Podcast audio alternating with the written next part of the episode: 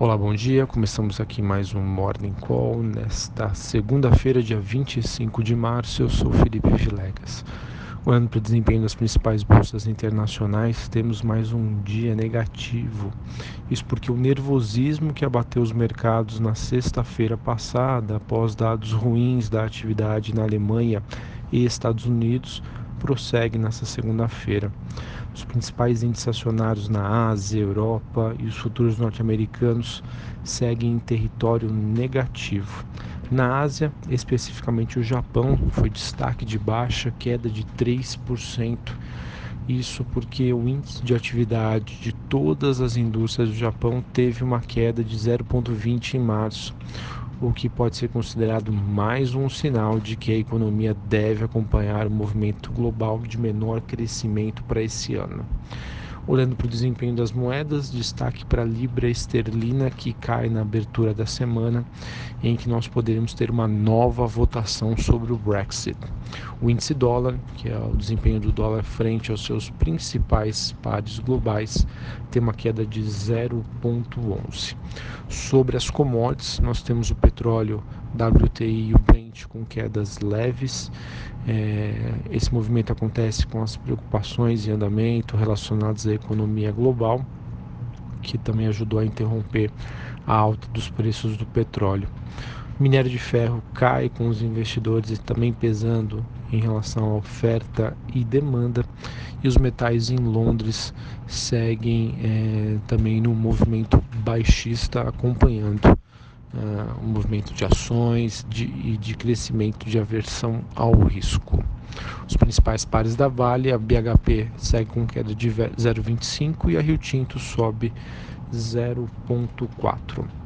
Sobre a agenda do dia, hoje aqui no Brasil, 8 horas da manhã, dados de inflação IPC, 10 e meia saldo em conta corrente, investimento estrangeiro direto e às 2 horas da tarde temos o relatório de criação de empregos formais, o CAGED. 3 horas da tarde, balança comercial. Nos Estados Unidos não é esperada a divulgação de dados relevantes. Hoje, após o fechamento do mercado, a Equatorial EQTL3 divulga os seus números referentes ao quarto trimestre do ano passado. E o Banco Central oferta até 14.500 contratos de swap cambial para a rolagem de contratos de abril a partir das 11h30 da manhã, mantendo seu padrão de atuação. Bom, vamos falar agora sobre o noticiário político que segue bastante agitado. Neste final de semana, o embate entre Jair Bolsonaro e Rodrigo Maia teve novos capítulos. Maia subiu o tom da cobrança por maior envolvimento do Planalto na articulação da reforma, mas em entrevista ao G1 tentou amenizar a crise, dizendo que a reforma estaria acima do governo. Ah, e essas palavras, né, no caso, de que está acima do governo e de que os ministros e dos ministros também que ele vai tocar também foi confirmado aí no blog da André Sadi. Bolsonaro, em resposta às críticas de Rodrigo Maia, disse que a responsabilidade agora está com o Congresso e voltou a falar em pressão aí da velha política, ou seja, sem uma trégua aparente. Né? O líder da Câmara é, do governo, Major Vitor Hugo, mandou uma mensagem ao partido logo depois do seu encontro com o presidente neste domingo, reforçando as falas duras de Bolsonaro e dizendo que o presidente não pretende negociar. É, e no caso, a Folha reforça que todo esse impasse sobre a Previdência ah, faz com que o Congresso ameace derrubar outros projetos do governo Bolsonaro. Vejam então que a situação segue bastante complicada com essa crise aí no Congresso e que isso tende a se refletir nos mercados aqui locais, caso da Bovespa.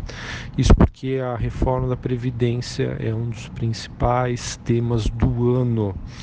E essa falta de negociação, essa falta de articulação deve trazer medo ao investidor que deve buscar por investimentos mais conservadores. E lá fora a gente também tem um viés negativo, o que ajuda e deve manter pressionadas as ações por aqui. Graficamente falando, na sexta-feira passada, o Ibovespa atingiu um suporte muito importante na região ali dos 93.500 pontos. Porém, se esse suporte for perdido, pode acionar aí novos gatilhos de venda, stops de grandes investidores e podemos ter aí um movimento de queda é, continuada nesta semana, no final de março. Março, que acaba sendo aí um mês bastante emblemático. Tudo começou na semana passada com decisões importantes do Banco Central americano, Banco Central aqui no Brasil, a entrega da reforma dos militares e também todas essas brigas aí entre Bolsonaro e Rodrigo Maia, o que fazem com que o investidor fique bastante receoso sobre a continuidade e o andamento da reforma da Previdência. Bom, para finalizarmos aqui, vamos falar sobre os destaques corporativos. É, tivemos aí a Eternit que diminuiu o prejuízo no quarto trimestre do ano passado, ela que teve né, um, uma queda aí no seu, nas suas receitas, no seu lucro né, de 60,3 milhões, porém amenizou o seu prejuízo em comparação com o mesmo período de 2017. A CESP, Companhia Energética de São Paulo, divulgou lucro de 294 milhões de reais no ano passado contra um prejuízo de 168 em 2017.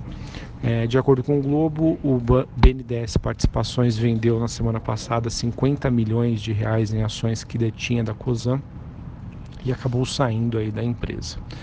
A Natura confirmou negociação com a Avon, de acordo com o portal G1, a empresa brasileira que pode comprar o negócio da Avon na América do Norte e poder expandir a sua capilaridade. Essa notícia fez com que a Natura tivesse uma queda forte na sexta-feira. É, normalmente acontece assim, né? A empresa que adquire a outra, ela tem um movimento de baixa, em, em contrapartida, a empresa adquirida tem uma movimentação positiva. Além disso, nós tivemos também, ah, de acordo com o valor, que a barragem da Vale em Minas está, entra em um nível máximo de alerta, né? no caso da mina de Gongosoco, em Barão de Cocais.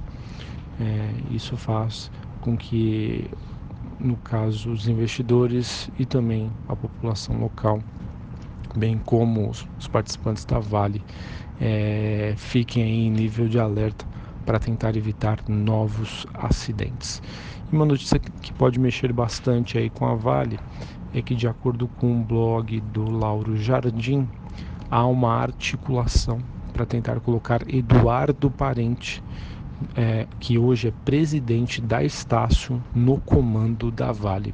Acredito que essa notícia, mais a sinalização aí do nível de alerta máximo da barragem em Barão de Cocais devam deixar aí o dia bastante agitado para a Vale.